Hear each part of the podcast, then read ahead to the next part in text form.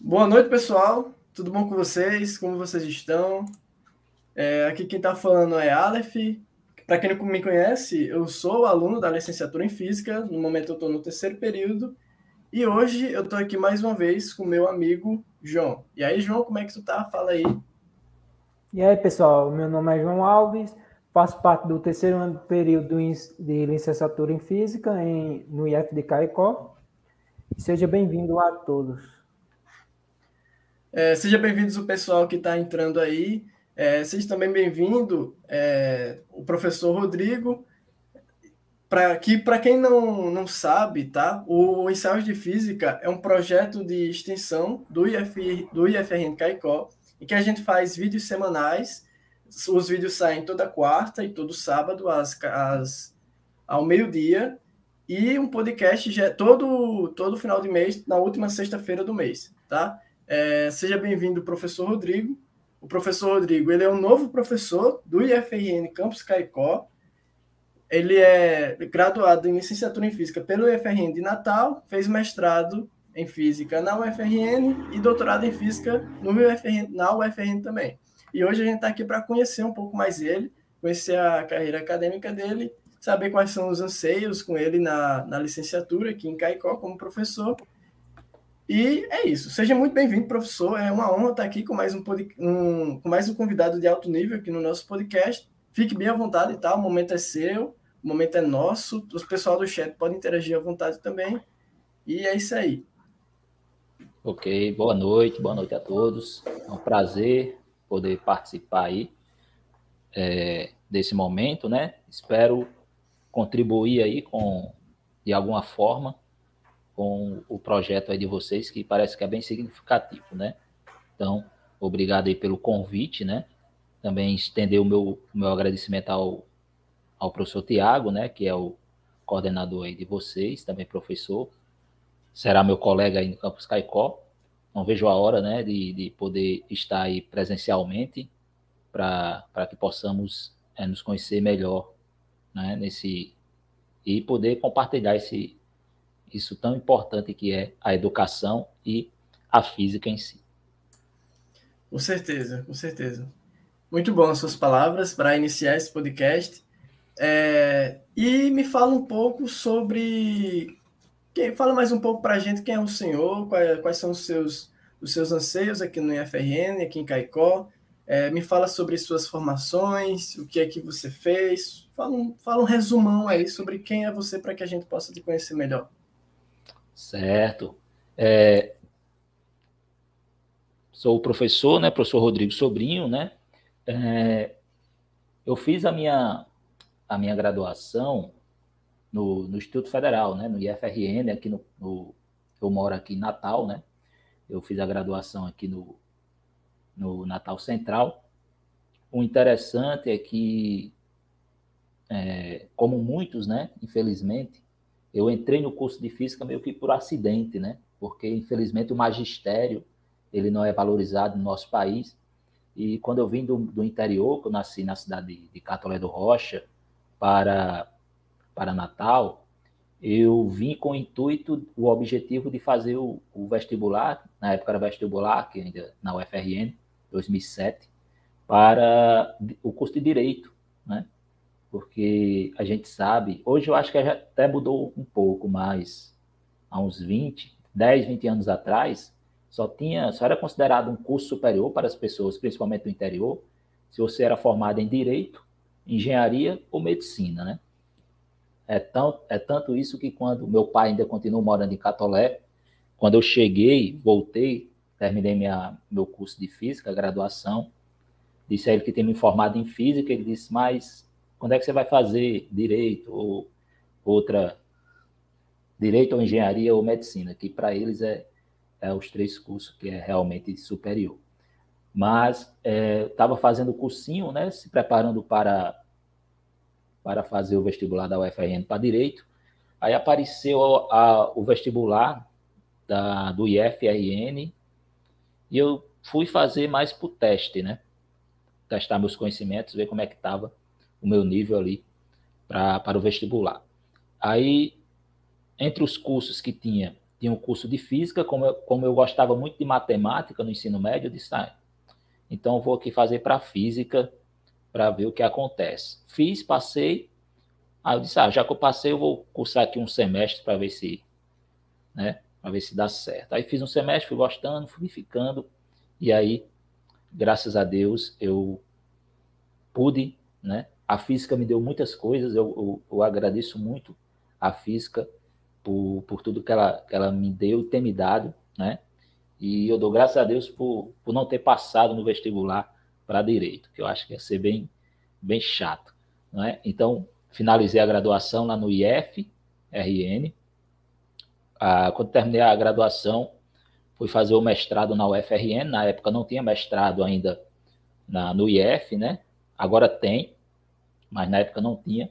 Então fui para o UFRN, fiz o mestrado e o doutorado lá. Show, muito interessante. E nos conta como foi a experiência na, na graduação em licenciatura em física. Como foi, já que tu era um cara que, primeiramente, tu queria fazer direito, né? Então, são áreas bem distintas, né? Direito para física. Conta aí como foi a experiência é, no decorrer do, do curso na, na licenciatura em física. É verdade. É, é, tanto, é tanto interessante essa questão né, do, do o magistério não ser valorizado no nosso país, que quase 40% dos alunos do, da minha turma de física que iniciou, a maioria saiu para fazer outro curso, porque na época, lá em 2007, depois de 2008, acho que mudou. Na época você podia fazer duas graduações públicas ao mesmo tempo. Então tinha muitos alunos cursando física no IFRN e fazendo outra graduação na, na UFRN, na Federal. É, hoje não é mais possível isso, né? Mas na época era. Aí depois, muitos desses que estavam fazendo duas graduações escolheram a outra graduação e saíram do curso de física. E, primeiramente, por sentir dificuldade, né? Na época é, das disciplinas de física em si, principalmente cálculo, né? no primeiro semestre a gente já pagava cálculo 1, e as dificuldades e o, o não o gostar da, da, da, disciplina em si, do magistério, da questão de dar aula, né? Sempre foi desvalorizado no nosso país, infelizmente. Então, eu, eu fiz a graduação, é, foi, um, foi uma época muito boa, né? Foi uma época muito boa da, da minha vida. Eu conheci muitas pessoas legais, colegas, e amizades até hoje, né, da, do, do curso de física. Né? É, uma coisa que me ajudou bastante no curso foi o, o PIBID. Quando eu estava no quarto período, eu consegui entrar no PIBID, né? E a bolsa me ajudou bastante, que na época, quando eu não estava recebendo, não estava participando do PIBID, eu estava trabalhando pela, pela manhã, manhã e tarde, e à, noite eu ia para, para para o IFRN, né? Então era bem desgastante. Aí consegui a bolsa, então larguei o emprego, fiquei só com a bolsa e consegui focar mais na, na no curso, né? Então é muito importante esses incentivos para para pessoas, para os alunos, né? Essas questões das bolsas. Infelizmente a gente tem visto que que está ficando cada vez mais escasso, né? Devido a, a N fatores, que é óbvio, né, a questão governamental do país e tudo mais, mas é, é muito importante e eu espero que, que vocês ainda consigam, né, o período do curso aí, vocês também consigam usufruir dessa questão é. dos auxílios, que é muito importante. Né? Nós né? somos bolsistas do PIBID. É positivo, é. Eu e João, nós somos bolsistas do PIBID. E aí isso mostra é, a importância que o PIBID é para as universidades da licenciatura que tem licenciatura, porque além de ser o primeiro contato com a docência que a gente tem, a gente já consegue ter noção de como é de como é importante esse auxílio, é, mesmo que hoje 400 reais seja pouco, né? É, eu fico pensando assim, caramba, desde o começo do PIBID, que o, é o mesmo valor. Mas naquela época, 400 reais era muito dinheiro. Hoje uhum. já não é mais. Não dá para muita uma, coisa. Tem até algo interessante que, que uma coincidência, né, que aconteceu comigo. Quando eu entrei no PIBID, ainda era, era 350 reais, não era 400 não. Aí no outro mês, assim que eu entrei, no outro mês mudou para 400. Eu digo, opa, tomara continua assim, todo mês aumentando, mas estabilizou nos 400. Aí o interessante é que quando eu entrei no mestrado, é, a bolsa de mestrado, se não me engano, era 1.100 ou era mil reais. Aí no outro mês subiu para 1.200. Eu digo, opa, o negócio aqui tá, estou dando sorte aí pro pessoal. Só uma curiosidade que aconteceu, mas infelizmente estabilizou, né? A inflação aí já, já ultrapassou, então essas bolsas, elas ajudam, mas se fosse corrigido pelo menos é, pela inflação, já ajudaria bastante. Com certeza, com certeza, porque a, a gente analisa assim, é, 350, 400 reais em 2008, 2009, nossa, era, era um dinheiro que dava para ajudar muito para uma pessoa que mora, precisava morar sozinha, precisava sustentar, numa, que, que por exemplo, que você, o senhor que é do interior foi para Natal fazer faculdade, então para se sustentar é ótimo. Agora, 400 reais hoje em dia, você passa três meses juntando dinheiro para comprar algo que você quer, um, uma coleção de livros que você precisa para estudar, então é bem complicado. Fora as suas contas, essas coisas assim, né? Verdade, Mas verdade. ajuda, pô, porque eu também sou é. do interior, aí para Caicó, morada, essas coisas, ajuda mesmo. Ajuda mesmo. É. Já pensar que eu ficar na casa do estudante diminui o gasto, mas tem gasto ainda. 80 reais de passagem para ir para o campus Caicó, né? Pois é, João quase caiu para trás uma vez quando foi comprar o livro foi o Físico Conceitual, não foi o Hilt do. Foi. Nossa, 200 reais. Ele disse, cara, eu vou infartar aqui. Metade da bolsa. Metade da bolsa já foi. foi embora. É, mas é verdade essa questão da inflação, né? Porque na época, quando eu, antes de eu começar a receber a bolsa, né? É, eu trabalhava de carteira assinada e o salário era 600 e alguma coisa, né? Por isso que eu abri mão do, do, do, do salário na época e fui ficar com a bolsa, né? Porque era quase a mesma coisa, ia trabalhar meio, meio expediente, ia trabalhar com o que eu queria, que era dar aula, né? Então, é, e tem um... hoje em dia a discrepância está bem é. mais, mais evidente. E tem, um, e tem um bônus também, né? Que você ia ter mais tempo para conseguir estudar, porque o PIBID você não gasta todo dia de manhã e de tarde para fazer coisas do PIBID. É, pelo menos aqui comigo, nesse momento, eu gasto no mar, eu acho que em média umas 12 horas semanais com o PIBID, em média, né? Vai nessa faixa aí. Quando, tem, quando a é, gente vai dar aula, alguma coisa assim, aí aumenta. Mas é né, geralmente nessa faixa, com reunião, é, projeto, é, é estudo. É, Tem um comentário aqui do, do professor Ricardo, ele diz assim: é, Rodrigo parece que é, mais um, que é mais um apaixonado pelo FRN e mais um apaixonado pela física. E aí, se confirma? Sim, sim, com certeza, né? Quando eu comecei a, a a estudar no, no, no Instituto Federal e vi aqueles os professores, meus professores, né? Que a maioria ainda está lá no está ainda aqui no campus no campus é, Natal, né? Os professores e eu me espelhava neles e aquilo me motivava e um dia eu eu sonhava e um dia eu vou dar aula nessa aqui também. Eu vou conseguir e batalhei, batalhei bastante, né? é, estudei e consegui realizar esse, esse sonho, é, trabalhar no IF, né? O IFRN me, me deu muitas, abriu muitas possibilidades para mim no curso da, da, graduação de física e é, sempre foi um sonho conseguir trabalhar, ser servidor aqui no Instituto Federal e na área mais que eu mais gosto, que é da aula de física, né?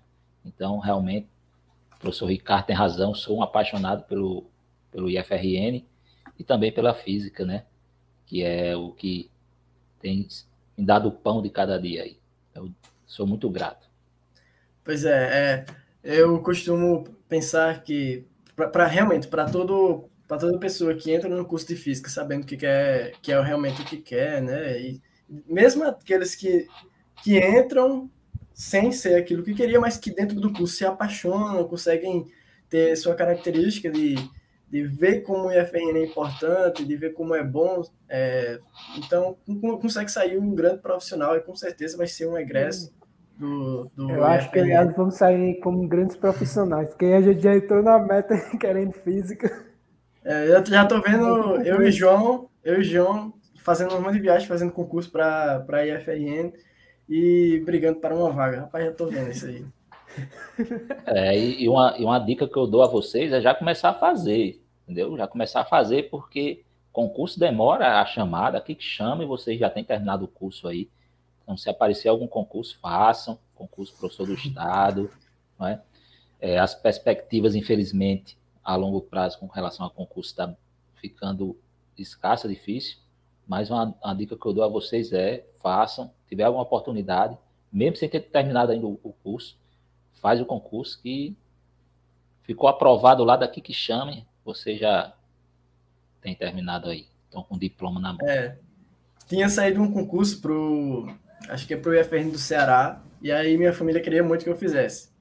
Só que é, só que eu já penso assim, caramba, gasolina 7 reais, eu preciso ter que ir lá gastar dinheiro. Eu fico pensando ainda tá muito cursos. cedo também, eu acho, porque a gente tem que viver mais a física ainda, né? Muita Se fosse. É, eu, período ainda. Quando eu entrei eu na, na assim, universidade.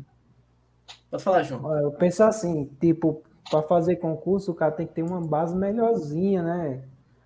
a partir do sétimo ou sexto período ali, nessa faixa etária, a gente já tem uma base formada e começa a fazer como experiência, se der certo, com certeza, quando se formar, vai, já ganha Mas eu, é, eu tenho uma certa experiência em passar em concurso, graças a Deus, né? Eu passei em passei no concurso do estado do Rio Grande do Norte, passei duas vezes no concurso do estado da Paraíba, passei no concurso do Instituto Federal de São Paulo, IFSP, e passei no concurso da Paraíba, IFPB, Instituto Federal da Paraíba.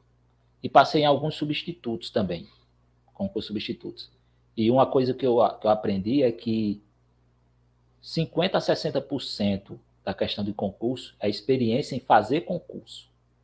Experiência em fazer concurso porque muitas vezes é, a prática de fazer questões, fazer, é, ver como cada banca elabora questões, é muito mais importante que às vezes até o conhecimento mesmo, né? Porque tem a questão das pegadinhas, né? Alguns detalhes que só a experiência em fazer concursos vai, vai, vai lhe dar. Eu lembro que quando eu estava no curso, assim que eu terminei o curso em 2013, eu fiz um concurso para o professor de Estado do Rio Grande do Norte, em 2013, e não passei. E fiquei muito, muito triste com aquilo, né? Mas isso serviu de motivação, né? Comecei a estudar mais e no outro que teve, dois anos depois, 2015, eu consegui é, passar no concurso do Estado. Dei, dei aula algum tempo, ainda na dois anos, dois anos e meio, em escolas é, estaduais aqui de Natal. Aí depois eu consegui passar no concurso do, do Instituto Federal de São Paulo. Aí Lá em São Paulo eu fiquei um ano e, e quatro meses.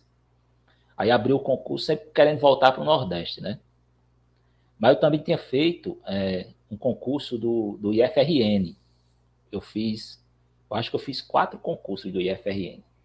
Fiz um em 2010, um em 2014, três concursos, um em 2010, um em 2014 e um em 2015. 2010, 2014 eu não passei nem na, na, na, parte, na prova didática, né, que tem um ponto de corte, acho que era 60% da prova, mas em 2015 eu passei e fui para a prova didática, né, da aula lá. E infelizmente eu fui, eu fui eliminado, né? Fiquei bem triste né, na época, né? Mas não desisti, continuei. Aí abriu, também tinha feito o concurso do IFCE, também não tinha conseguido passar. Aí abriu o concurso do IFSP, eu digo, já aqui no Nordeste eu não estou conseguindo passar, peraí. Vou fazer ali lá no, no Sudeste para ver se dá sorte. Fiz a inscrição, peguei um avião, fui no dia da prova lá, fiz a prova, voltei e passei, fui o, o primeiro colocado, né?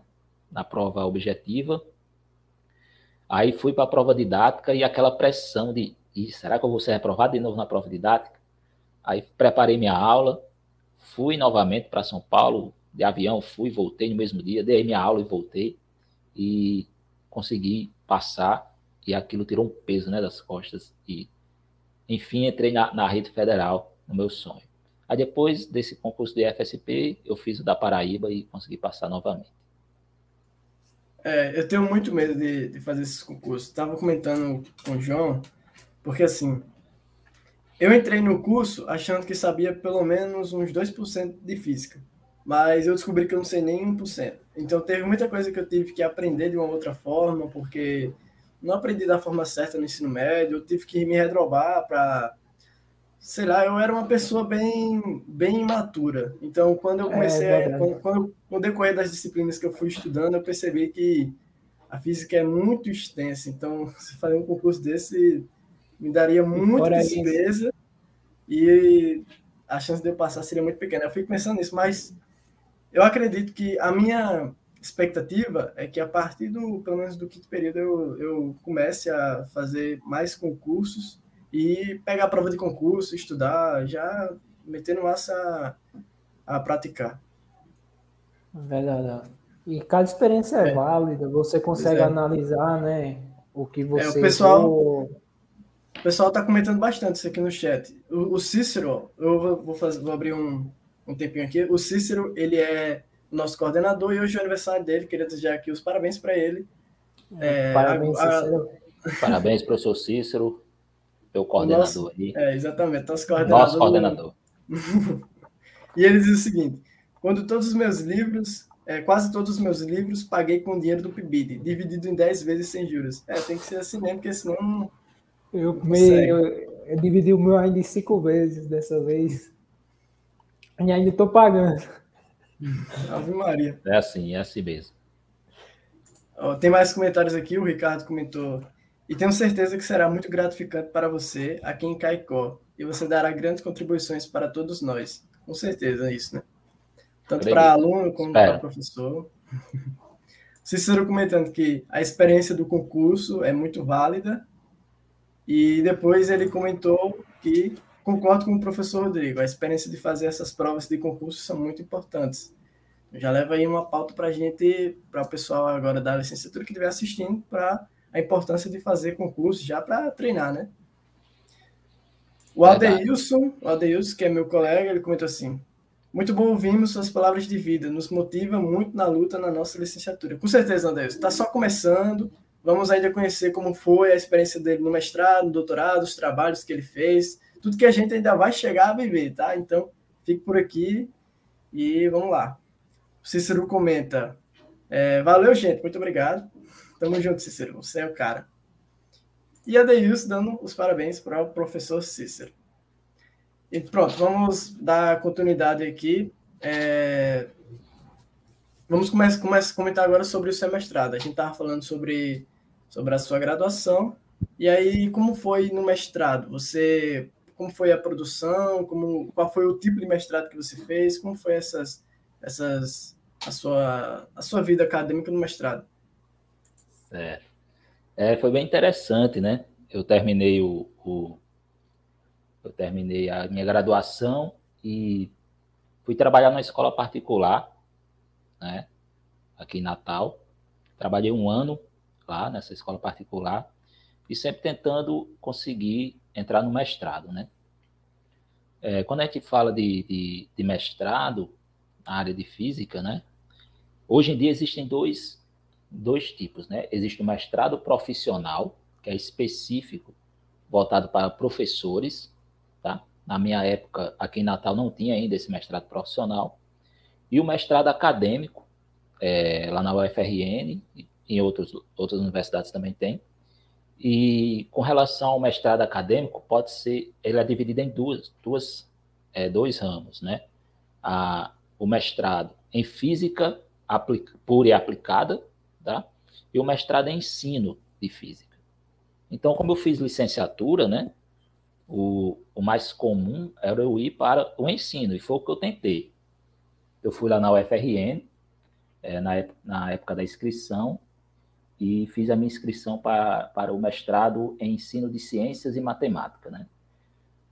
Que aceitava alunos de física e tinha, um, e tinha um ramo de pesquisa, uma área de pesquisa em ensino de física.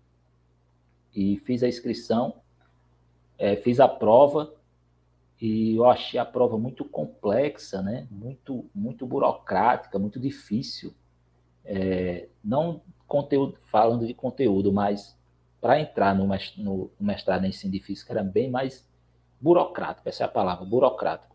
tinha que ter um pré-projeto, tinha que não sei o quê, várias complicações. Aí quando eu recebi o resultado da prova lá do ensino de física, eu disse, sabe uma coisa, eu vou aqui no departamento de física pura para ver uma coisa. Aí perguntei lá sobre a questão do mestrado, ela disse, é, tá, a inscrição está aberta. Fiz a inscrição é, no mestrado em física pura e aplicada. Era uma prova de 20 questões de física, é? só física. Aí eu digo, ah, é aqui eu me dou de bem. Fiz, passei, coisas simples, né? E bem menos burocrático que o, a, o mestrado em ensino.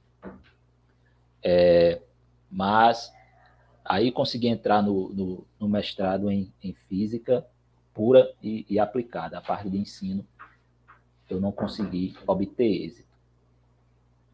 Aí lá no, lá no mestrado, né, lá na UFRN, onde eu fiz o mestrado e o doutorado, tem, tem duas áreas específicas, né? Astronomia ou física da matéria condensada, que trabalha mais com a parte experimental. Aí eu escolhi fazer em astronomia, mestrado. Show. E é, eu, eu tenho essa. Eu tenho em mente, quando terminar aqui, fazer um mestrado em ensino de física. Mas eu também vejo um mestrado em educação profissional, que é bem interessante, também em Natal, né? Também vejo outro, outro, qualquer, é, qualquer tipo de mestrado, eu estou olhando, estou pesquisando, ainda é muito cedo para isso, mas eu, eu gosto de, de olhar, de aprender mais. Até a gente fez um podcast aqui sobre um mestrado sobre engenharia física, que é, eu não sabia que tinha esse mestrado, é o único mestrado aqui em Caicó, também fiquei bem interessado. Então, se eu pudesse, eu fazia um bocado, mas como não posso, então aí vamos vamos estudando para saber qual para a gente. É. Tem. E aí, como foi... Tem umas, tem umas pós-graduação aí próximo mais, né? Também tem Mossoró, né? É, a UERN e... lá tem um mestrado e, e, o doutorado em física aplicada. É, é muito bom também o, o a pós-graduação lá da UERN, lá de Mossoró. Pois é. E como foi a qual, qual foi as pesquisas, os trabalhos que você fez? Eu sei que o tema foi astronomia, mas em que parte da astronomia você trabalhou? O que foi que você mais comentou sobre astronomia no seu mestrado? Qual ramos, no caso, né? Sim. Isso. É, no mestrado, né, eu trabalho, eu trabalhei com astrofísica, tanto mestrado como doutorado, mas no mestrado eu trabalhei com, com rotação estelar, né? Rotação da, da de estrela. E eu fui mais para a parte, meu orientador, ele tinha uma. Meu orientador do mestrado não foi o mesmo do doutorado meu orientador do mestrado ele tem um viés muito estatístico, ele gostava muito da parte estatística. Então eu fui analisar comportamento estatístico de, da velocidade de rotação de, de um número muito grande de estrelas. Eu trabalhei com 6 mil estrelas na época do mestrado, né? E a, o meu trabalho no mestrado foi é, tentar encontrar uma, uma equação estatística que descrevesse melhor o comportamento da rotação estelar. Porque muitas vezes, em física mesmo, muitas vezes a gente quer, a gente busca simplificar as, a, as coisas através de modelos, né? Quanto mais simples o modelo, melhor. Aí tem uma, uma, uma equação, uma função estatística na, na parte de, de estatística, né, que trata de, de, de sistemas simples, que, que é a, a gaussiana, né? a distribuição gaussiana. Porém, muitos, é, muitos fenômenos físicos não são simples, né? Muitos deles são complexos.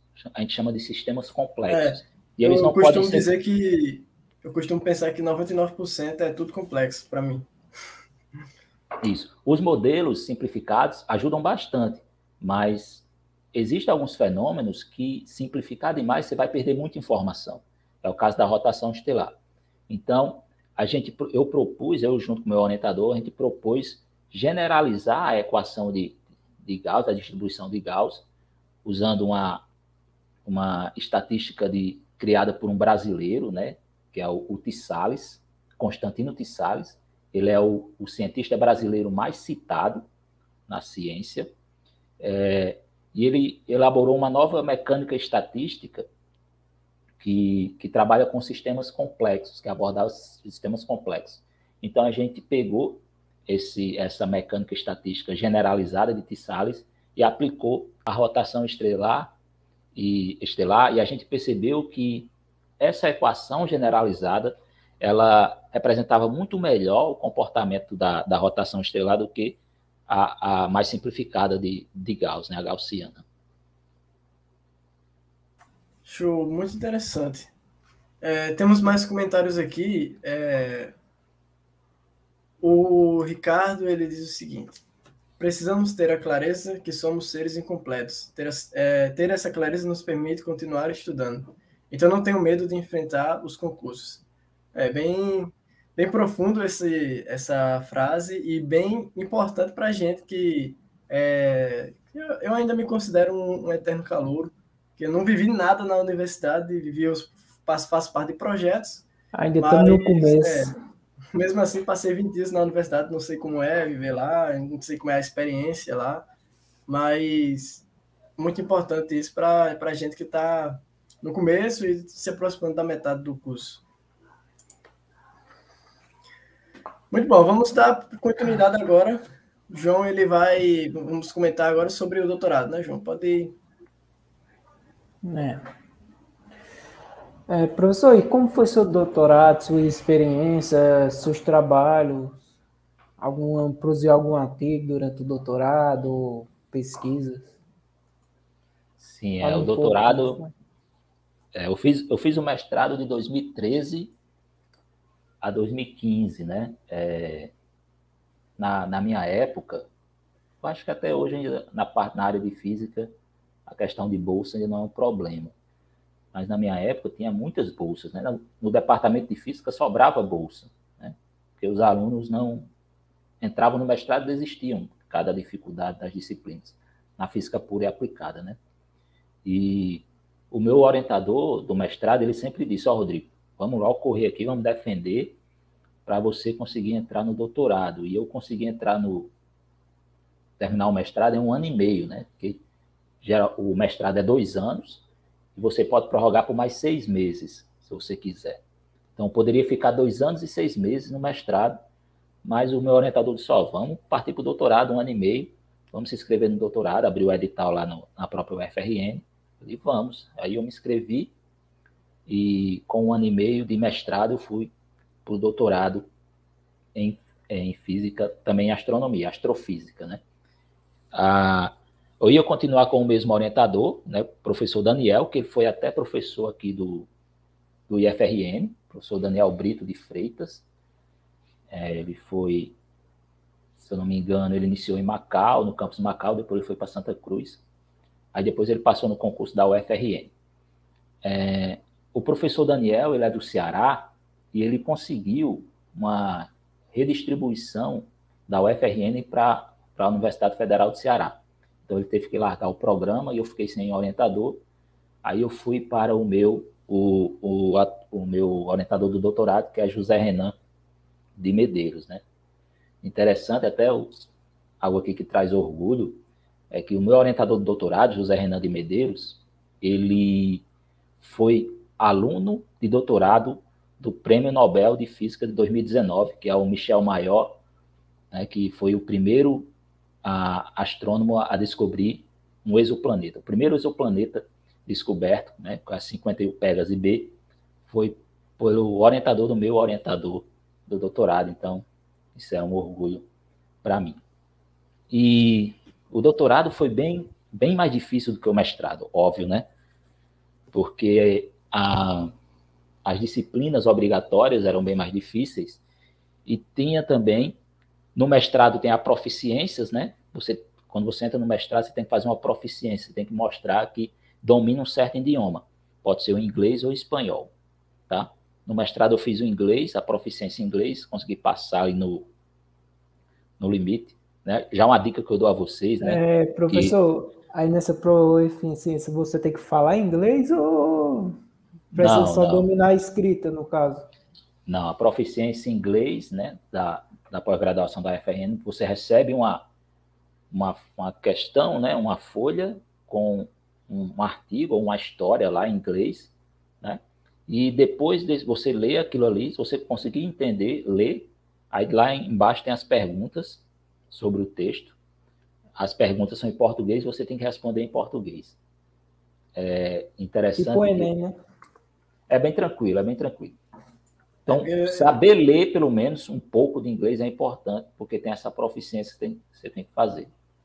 Muito bom esse depoimento, porque, nossa, língua estrangeira eu sou horrível. Eu consigo entender um pouquinho, assim, espanhol, porque é bem parecido com o português. Já Mas o inglês, inglês tem uma... É, tem uma eu dificuldade. Sou chegada a inglês. No, no mestrado, você pode fazer o espanhol, se você quiser fazer o espanhol, certo? Você pode optar por fazer o espanhol no mestrado. Se você for para o doutorado, aí você tem que fazer a proficiência em outra língua. Tem que ser duas línguas diferentes, né? Então, se no mestrado você já fez espanhol, então no doutorado você tem que fazer ou inglês, ou francês, ou alemão, você que escolhe. Pode ser português, não é uma língua. É um caso, um caso interessante sobre, sobre essa proficiência, que eu tinha um colega de sala, né, fazia doutorado comigo, que ele era do Chile. Então ele sabia espanhol fluentemente. Aí ele foi fazer o exame de proficiência em espanhol e foi reprovado. Aí a gente perguntou, Chinchon, o nome dele, né, Chinchon. A gente perguntou, Xixon, como é que você foi reprovado? Você fala espanhol fluentemente? Ele, não, porque eu respondi, respondi em espanhol, tem que responder em português. Aí ele foi reprovado por causa desse detalhe. Depois ele fez de novo, no outro semestre, e passou tranquilamente. Mas é, é uma coisa interessante. É, eu não sei se isso foi azar ou se foi descuido da parte dele. Acho que um pouquinho. É, eu acho que ele é não, descuido. Ele não leu a, a, o edital direito, né? Mas uhum. acontece. É, faz parte dessas coisas. É, o Adeilson, ele tem uma pergunta aqui que é bem interessante. Diz assim, professor, qual dica para dominar a física, mesmo é, quem tem muito grande dificuldade, pois a física me fascina. Certo, certo.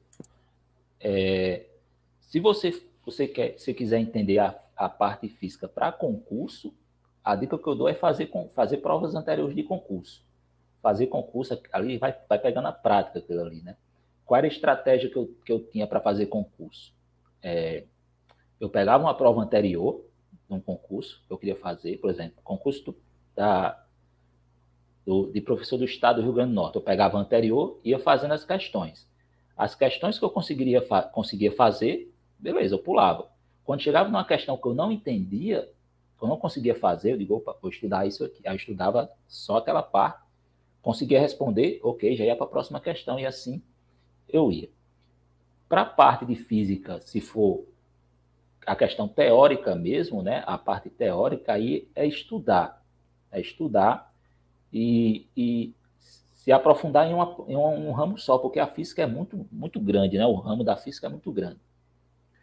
Por isso que é bom você, se você conseguir desde o início já focalizar o que você quer. Ah, eu quero estudar física, mas eu quero para mais para a área de a astronomia. Então você começa a estudar, ler textos de astronomia, como meu professor de doutorado falava, né?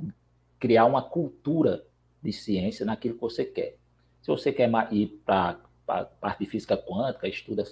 Então, ter um foco direcionado é, é importante nesse sentido.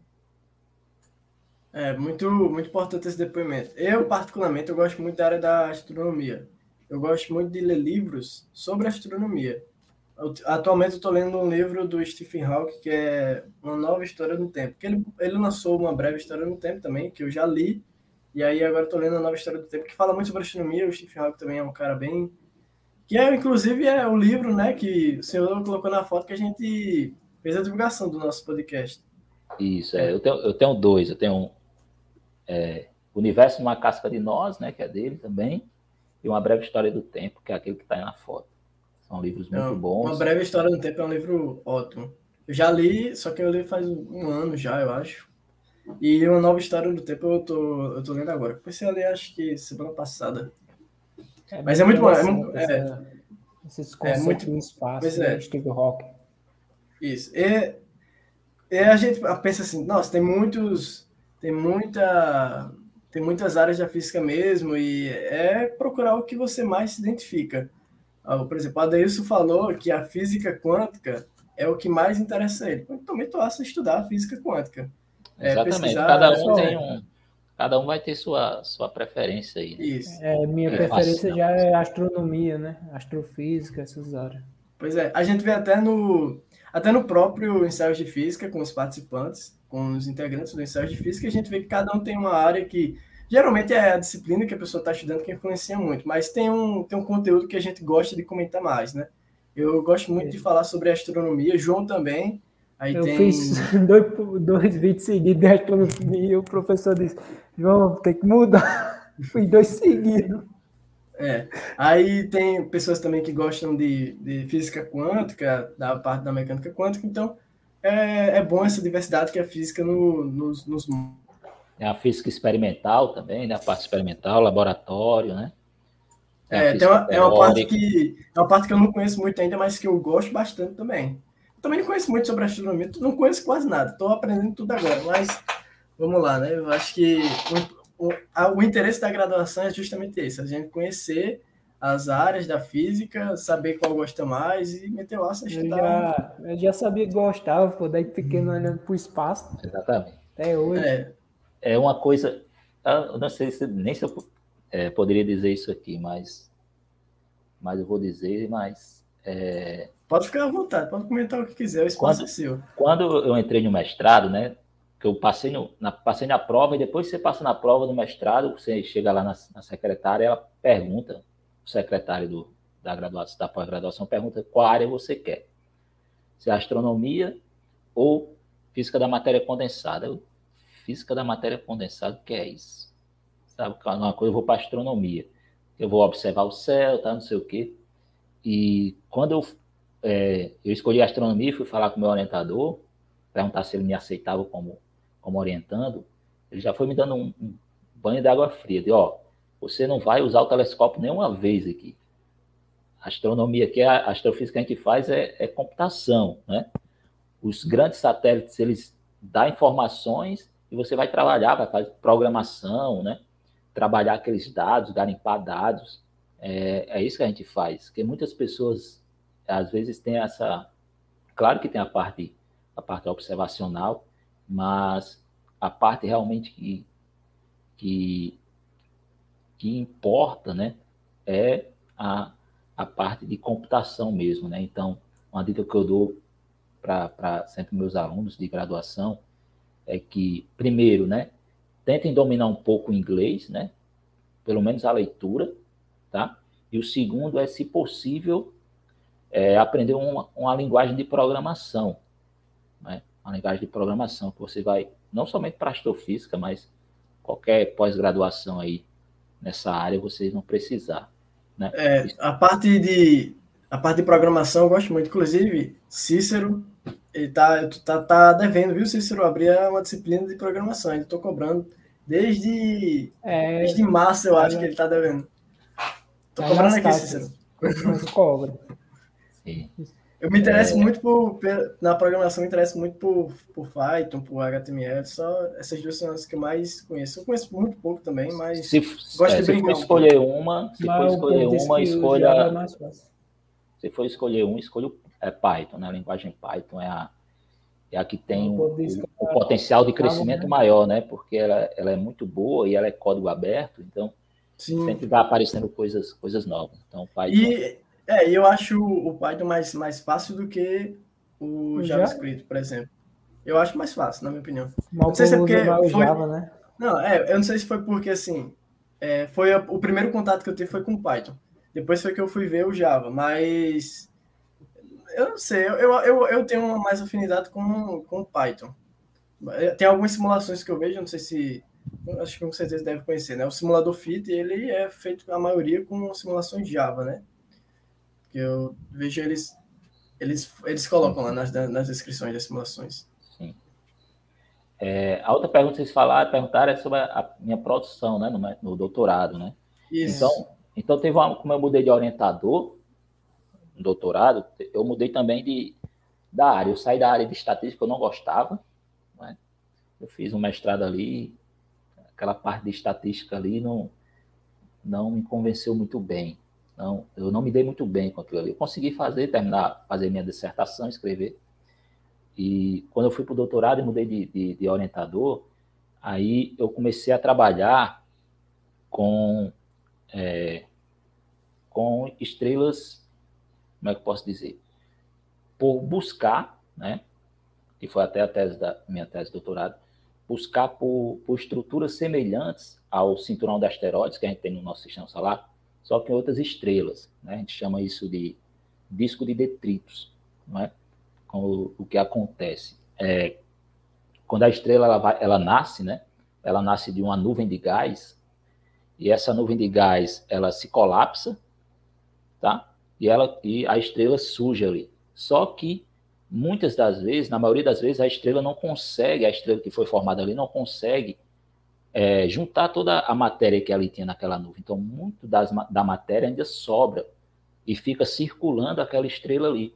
E é exatamente essa matéria, esse resto de matéria que, que sobra da formação estelar, que vai formar os planetas, né?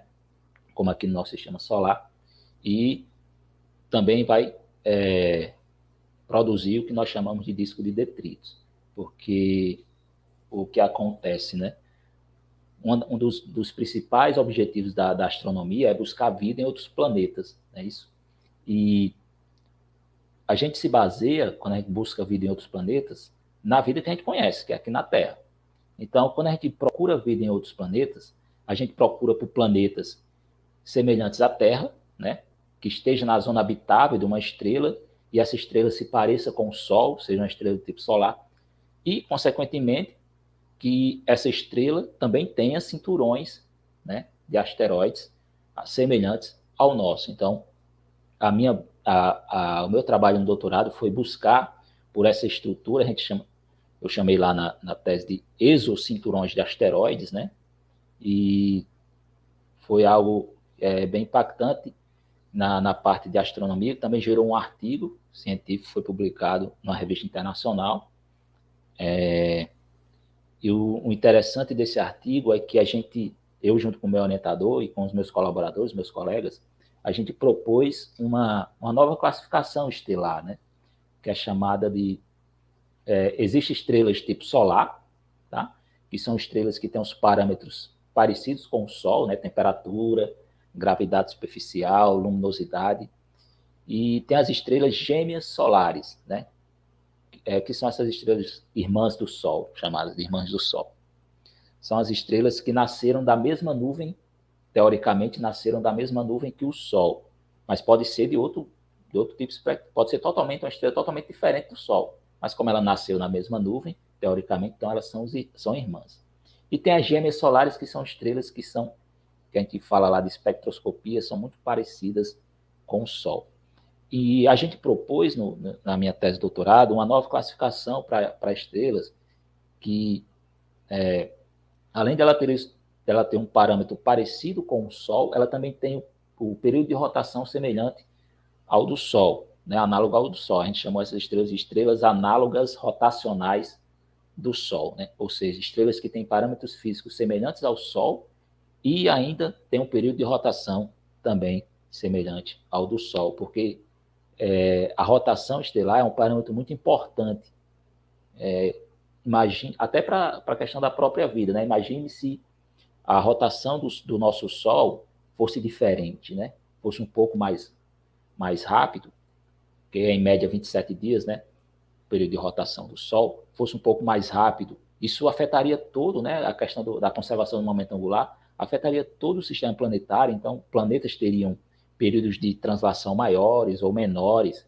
Isso poderia afetar a diferença de dia e noite aqui no, na Terra e poderia até impossibilitar o surgimento da vida. Então, essa questão da rotação é, é bem importante.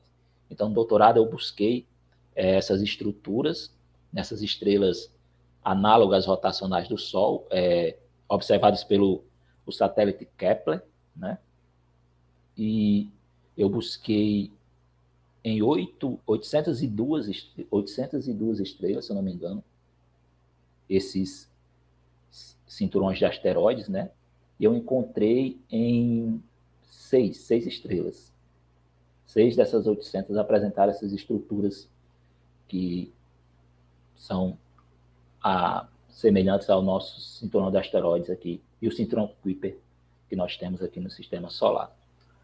Bem interessante. E aí me vem uma dúvida. Depois de todos esses estudos, você acredita fielmente que existe vida fora do, do sistema solar, fora da nossa Terra? É uma pergunta bem, bem complexa. Polêmica. Bem polêmica, bem complexa. É, é bem difícil de, de, de, de especular.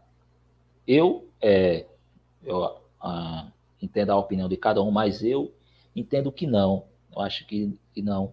Não a vida como a gente conhece aqui, né? Não a vida inteligente como a gente conhece aqui. É, mas, sei lá, uma vida microbiana, alguma coisa do tipo, pode ser que seja encontrado. Mas vida inteligente, eu, eu não acredito, não. Tem até uma teoria até do próprio Steve Hawking, né? Que o cara é muito inteligente, né? Ele, ele disse o seguinte, né? Não sei se vocês conhecem. Ele disse o seguinte: toda sociedade ela vai ficando tão inteligente que ao, antes dela conseguir a tecnologia que, que permita ela ir viajar no espaço, né? A questão da velocidade da luz impede isso. Ela se autodestrói ela não consegue evoluir. É uma teoria que ele, que ele explicou, que ele propôs aí. Então, é, eu, é, na minha opinião, não, não acredito que exista a vida em outro planeta. Caramba, não a vida inteligente como, como a gente é, conhece aqui. Bem interessante. Eu não conhecia essa teoria e eu acho que eu já ouvi falar, mas, mas não lembrava. Mas bem interessante, cara. Eu nunca tinha parado para pensar nisso, né? Mesmo. É, porque, é que nem, porque assim, vamos imaginar que a gente. A... Pode falar. Pode falar, João. Fala, pode falar. Porque, na verdade, a gente já Não, tem tecnologia para se autodestruir, né? É. As bombas nucleares, né? É as bombas de hidrogênio, né? Não as nucleares, as de hidrogênio, que são. Mais potentes. Que são. Que as, as bombas de hidrogênio, você ter uma ideia, né? Elas elas usam as bombas nucleares, a fissão nuclear, como estopim para desencadear a chamada de bomba H, né, a bomba de hidrogênio. E tem um potencial destrutivo enorme. Então, é. a gente já tem esse, esse potencial de se autodestruir. Então, será que a gente vai conseguir é, te, desenvolver a tecnologia e, ao mesmo tempo, não se autodestruir? Então, esse era o pensamento aí de, de Steve Hawking. Pois e é, outra coisa que ele, que, ele, que ele dizia, né? eu creio que seja que tenha sido ele, é que não era muito inteligente buscar por, por vida em, em, outros planetas, vida inteligente, que provavelmente essa vida, a gente conseguir encontrar, vai ser bem mais sofisticada do que nós, então vai escravizar aí a, o ser humano. uma coisa é, é eu, eu, eu penso assim, tipo, se a gente achar, é, se agora, agora a gente conseguisse detectar por alguma coisa, algum alguma loucura que aconteceu aí, se a gente conseguisse detectar vida a centenas de milhões de anos luz daqui de distância. É, com certeza, se daqui que a gente conseguisse se, se conectar de fato com eles, é, ou a gente ou eles já teria sido totalmente destruído. Eu, eu comecei a pensar sobre essas possibilidades agora, depois que você falou essa teoria é, do Stephen Hawking. E também tem a possibilidade, né, que este ser mais desenvolvido e não ser pacif, pacifista, né? Exatamente. E a gente, a gente se lá. Virar é, escravo é, aí da, dessa raça superior. Já é... o ser humano já escravizou, né? O próprio ser humano, imagine uma, uma raça mais inteligente. Pois é.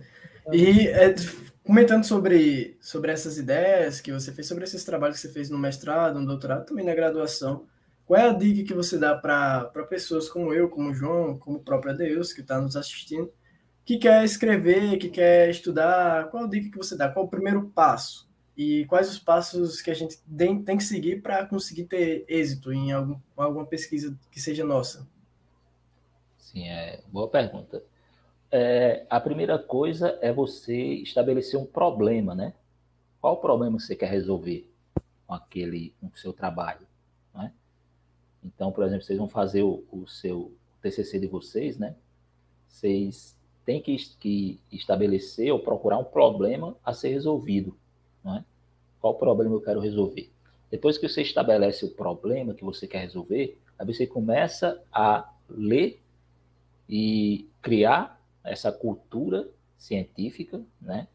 Mais focada no que você quer, no seu assunto que você quer resolver, o seu problema, e começa a propor estratégias de como fazer, como resolver essa, essa situação que vocês, vocês estão, é, estão buscando. Na minha época do, do TCC, da minha graduação, eu a minha, a minha dissertação de, a minha monografia, né, o TCC, da graduação lá no IFRN, foi sobre física de partículas. Porque quando eu fiz o ensino médio, eu percebi que os professores não ensinavam partículas, né, partículas elementares, né, só o básico, né, o, o próton, que nem é elementar, né, ele pode ser dividido nos quarks lá, o elétron e o nêutron, só falava desses três. E as partículas elementares, e naquela época estava bem é, em evidência a questão do bóson de Higgs, né? Que é uma partícula elementar e tal, partícula de Deus, o pessoal lá né, fazendo o marketing. Então, eu fui para essa área. Eu percebi que realmente não tinha muitas, muitas coisas. Eu propus essa, essa, essa, esse problema para o meu professor e disse, é, dá certo. Então, comecei a pesquisar, peguei alguns livros do ensino médio e comecei a pesquisar se eles falavam de, de física de partículas e não falavam propus um questionário e apliquei a, a, a, estudantes lá do meu próprio curso de física, né? O que é que eles entendiam sobre partículas elementares. Constatei também que eles é, não, não tinham muito é, conteúdo, ou seja, os professores, não, os futuros professores não tinham contato com a física de partículas. Como é que esses professores irão ministrar, falar sobre física de partículas no ensino médio. E os próprios livros, raramente tira um ou dois, os próprios livros didáticos também não tratavam, então foi algo que, que, que eu me aprofundei nesse sentido. Então, a, a primeira coisa é isso, é, é, estabelecer o problema né, que vocês querem resolver com o seu trabalho e depois ir, ir ler, ler, buscar criar esse conhecimento, essa, essa cultura científica e começar a escrever. Eu acho que, que não tem não tem muito mistério, né? Foco, estudo e é isso. É muito, muito importante. Eu, eu, eu sempre tive muita, muitas ideias, mas eu nunca consigo pôr essas ideias para frente. Não sei se é falta de inspiração ou se é falta de coragem, não sei. Às vezes eu penso assim, ah, essa semana é meu vídeo, vou fazer um roteiro sobre algo que eu nunca vi na vida e que eu estou interessado em aprender sobre isso. E aí, quando chega o dia de eu fazer o roteiro, aí não sei, às vezes não bate a inspiração, não sei o que, do que se trata, mas tem muitos vídeos que eu fiz para ensaios de física que eu não sabia de nada e eu tive que estudar tudo zero. Mas quando alguns que eu pensei em fazer, eu não consegui pôr em prática porque não, não sabia como iniciar.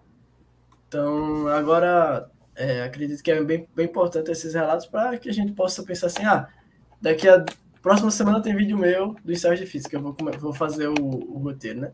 Então, vou pensar no que vou estudar. Ah, eu quero falar sobre é, sobre super-heróis. Ah, vou falar sobre a, a ficção científica, a física que não pode acontecer aqui no, no nosso mundo se existissem super-heróis. Aí a gente vai imaginando várias situações e vai pensando, vai falando, vai lendo. E é isso aí, vai pesquisando, vai estudando. E outra coisa que eu, outra dica que eu dou a vocês aí, né, no terceiro período, é não deixar para pensar no TCC só lá para o sétimo, oitavo período, não. Já começa, começa a é, pensar é, agora. Já, já pensa em tema agora também. Né? Coloca no papel, vai escrevendo ali, vai fazendo alguns rascunhos, que quando vocês chegarem no, no sétimo período, vocês já vão ter praticamente é, finalizado aí. Só faltando alguns ajustes para, para finalizar o TCC. É. Pronto, estamos perto aqui de finalizar, João. Vou fazer a, a última pergunta e aí a gente abre para o público. Quem quiser fazer perguntas, pode ficar à vontade, tá bom? É. Professor, quais são suas metas, seus planos, o que vai fazer daqui para frente no seu futuro, né? Que você tem planejado? Sim, é. é quando a gente fala do, principalmente do Instituto Federal, né, é, da carreira acadêmica em si, ela é dividida em três, para nós professores, em três ramos, né? Ensino, pesquisa e extensão. A parte de ensino, o que eu quero, meus objetivos a curto prazo, né, é ministrar disciplinas para o curso superior de física, né, que algo que eu não podia fazer lá em Pau dos Ferros, porque lá não tinha curso de física superior. Ah, uma dúvida agora que surgiu. Você vai trabalhar aqui só com ensino superior ou com o médio também? Com o médio também. Ah, sim. Ensino médio e ensino superior. Só que lá em Pau dos Ferros não tinha superior e física, né? Não tem, no caso, né? Então lá eu só dava aula para o ensino médio. É... Mas eu gosto muito da aula para o ensino superior, então eu vou ter essa oportunidade aí no campus Caicó. Melhorar aí a ter mais experiência nessa parte de, de ensino superior, porque não sei se vocês perceberam, mas a gente aprende mais quando a gente consegue dar aula. Já perceberam isso? Se você quer aprender um assunto, é, estude aquele assunto como se fosse ensinar ele a alguém, a seu pai, a seu irmão, alguma coisa. Você percebe que você vai entender aquilo muito melhor. Então, é a mesma coisa em ensino superior, né? Então, eu quero é, ter mais experiência nessas disciplinas de, de ensino superior, né? eletromagnetismo, né? mecânica, mecânica, é, ótica, termodinâmica, assim sucessivamente. E eu vou até ministrar uma disciplina optativa, acho, no próximo semestre, né? Que é Mecânica Clássica 2. Eu, eu estudei ela no, um pouco no mestrado, né? Eu vou ministrar ela como optativa no próximo semestre. É, Perdeu o que eu estava falando mesmo? Sim, os sonhos, né? Ensino é isso, né? A curto prazo é isso. É, a parte de extensão, né? No, é, atualmente eu faço parte de um projeto de extensão, lá do, ainda lá do campus Pau dos, Pau dos Ferros, que é o, a Olimpíada de Física do Oeste Potiguar. É, mas eu creio que vai ser só, essa, só esse ano mesmo, porque eu vim agora aqui para Caicó, então eu creio que não vai poder policiar. Mas é, conciliar, quer dizer. Mas eu espero propor algum, algum projeto de extensão voltado para a questão de astronomia, onde eu estou pensando nesse, nesse sentido. Com relação à pesquisa. É... Aqui no campus, né? Aqui no campus Caicó. Isso, caso. isso, isso. Hum, interessante, gostei. Com relação à pesquisa, o que acontece? Né? Eu ainda estou vinculado, né? eu ainda tenho vínculos lá com o meu, meu orientador de doutorado, né? É, e agora eu faço, eu faço parte, eu sou pesquisador convidado lá do, do grupo lá de pesquisa em física. Então a gente está pesquisando, né? Eu estou trabalhando agora com é, no meu doutorado eu trabalhei com estrelas Kepler, observadas pelo telescópio Kepler. Só que o telescópio Kepler ele foi desativado faz, tempo, faz algum tempo, e agora tem um novo, né, da, da NASA, que é o TESS, tá? que é um outro satélite que busca planetas e eu estou é, novamente buscando estruturas né, semelhantes a, aos asteroides, ao cinturão de asteroides que tem no sistema solar, nessas estrelas é, do teles, telescópio TESS. É, e também eu, eu, comecei agora a, a me aventurar um pouco no, na parte de ensino, né? Ensino de física. Pesquisa e ensino de física, né? Então eu, eu escrevi eu escrevi é, no ano passado um artigo para uma revista de ensino de física, que é chamada é, Física na Escola, que é, é uma revista para divulgação de, de, de, artigos relacionados ao ensino de física, focado no ensino médio. Então, eu fiz uma, um, um artigo, escrevi um artigo, ele foi aceito né, por essa revista, e foi primeiro pontapé aí na, na minha pesquisa em ensino de física em si. O artigo trata sobre é, dados, né? Como a gente pode usar esses dados que a gente tem de exoplanetas, né? Existe um, um site que é um catálogo de exoplanetas. Então, hoje tem mais, mais de 5 mil, se não me engano, exoplanetas detectados e os parâmetros estão tudo lá, né? Massa do exoplaneta, raio e tudo mais. Como é que a gente pode utilizar isso no ensino médio? Né? Então, eu propus uma, uma sequência didática para trabalhar com esses dados e no ensino médio, na parte de gravitação, né? principalmente da parte da terceira lei de Kepler. O artigo foi aceito, é, fiquei muito feliz com isso, né? porque o primeiro artigo, primeiro artigo em português, né? os outros, os, os outros que eu, que eu publiquei no mestrado e no doutorado foram em inglês, em revistas internacionais. E eu também escrevi outro, né? Outro artigo que eu submeti esse ano, também para a revista A Física na Escola, é, o árbitro lá, né, o, o editor, pediu algumas correções, eu estou fazendo essas correções e vou reenviar novamente. E estou escrevendo outro artigo também para física na escola, que eu espero submeter na próxima semana. Então, basicamente, estou atacando agora em, duas áreas na, na pesquisa, né? Na física, na astrofísica, que é que eu trouxe lá do, do meu doutorado com o meu professor, meu orientador, nessa busca por exocinturões de asteroides e publicando alguns artigos, tentando publicar alguns artigos também na parte de ensino de física. Show, muito bom, muito massa, muito massa mesmo. Esse eu gosto desses de conversar com com os professores no podcast porque sempre nos motiva a buscar escrever, a buscar ler. Eu não gosto muito de ler e escrever, mas vou ter que criar esse costume. É, e tenho certeza que nós vamos conseguir triunfar né, mais para frente.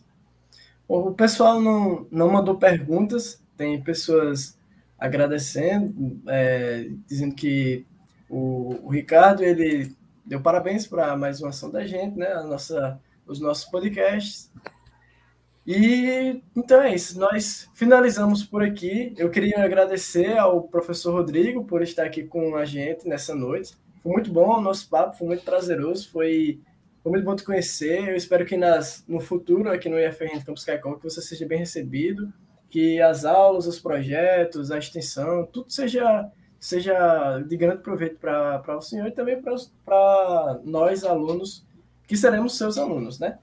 Então, muito obrigado, muito obrigado mais uma vez a João por estar aqui comigo, me acompanhando. E é isso aí. É, o Rodrigo quer dar alguma palavra final? É só agradecer né, o convite né, de, de vocês.